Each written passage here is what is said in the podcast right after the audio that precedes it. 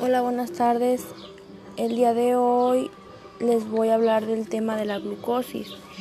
Es un tema algo complejo, pero a la vez es muy interesante.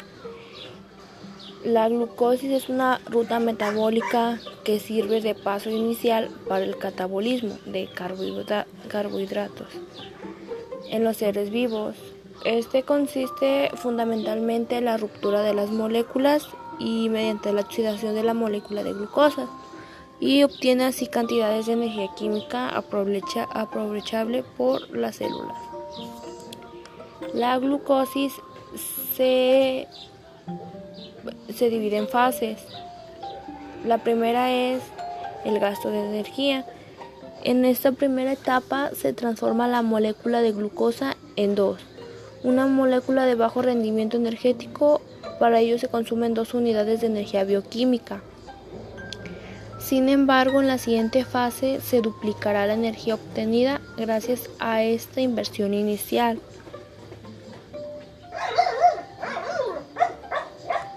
La segunda fase es una obtención de energía.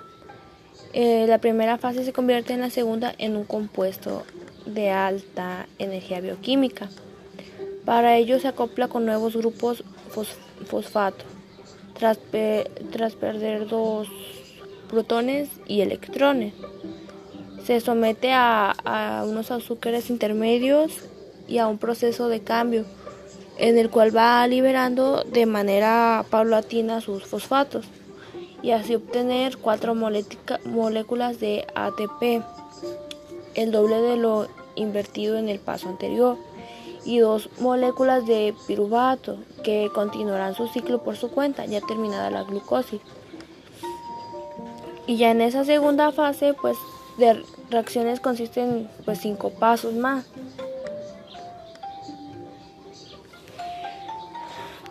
La función principal de la glucosis son simples. La obtención de energía bioquímica necesaria para los distintos procesos celulares Gracias al ATP obtenido de la ruptura de la glucosa, numerosas formas de vida consiguen la energía para subsistir o para disparar procesos químicos mucho más complejos. La glucosis pues suele hacer de disparador o de detonador bioquímico de otros mecanismos pues mayores, como el ciclo de Calvin o el ciclo de Krebs. Y es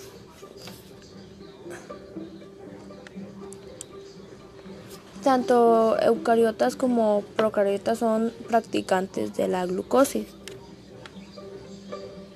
La, glucosis es un proceso importante en el campo de la bioquímica. Tiene una gran importancia evolutiva porque es la reacción base para la vida cada vez más compleja y para el sostén de la vida celular. Su estudio revela detalles sobre las diversas rutas metabólicas existentes y otros aspectos de la vida de nuestras células. Ejemplo a estudios recientes de universidades de España y el Hospital Universitario de Salamanca detectaron vínculos entre la supervivencia neural en el cerebro y el incremento de la glucosis a las que las neuronas pueden, pueden ser sometidas. Esto, esto podría ser clave en la comprensión de enfermedades como lo son el mal de Parkinson o el del Alzheimer.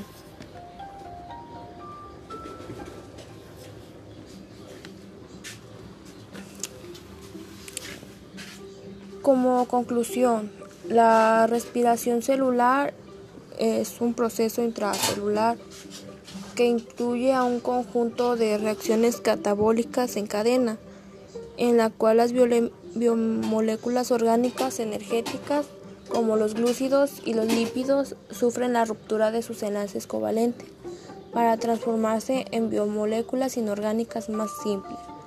En el proceso de respiración, la, la, célula puede hacerlo por fase anaeróbica o aeróbica, de la cual la respiración aeróbica tiene procesos como glucolosis y el ciclo de Krebs la respiración anaeróbica, la glucosis y la fermentación. Bueno, eso sería todo de mi parte. Espero este pues hayan entendido esto poco que les compartí.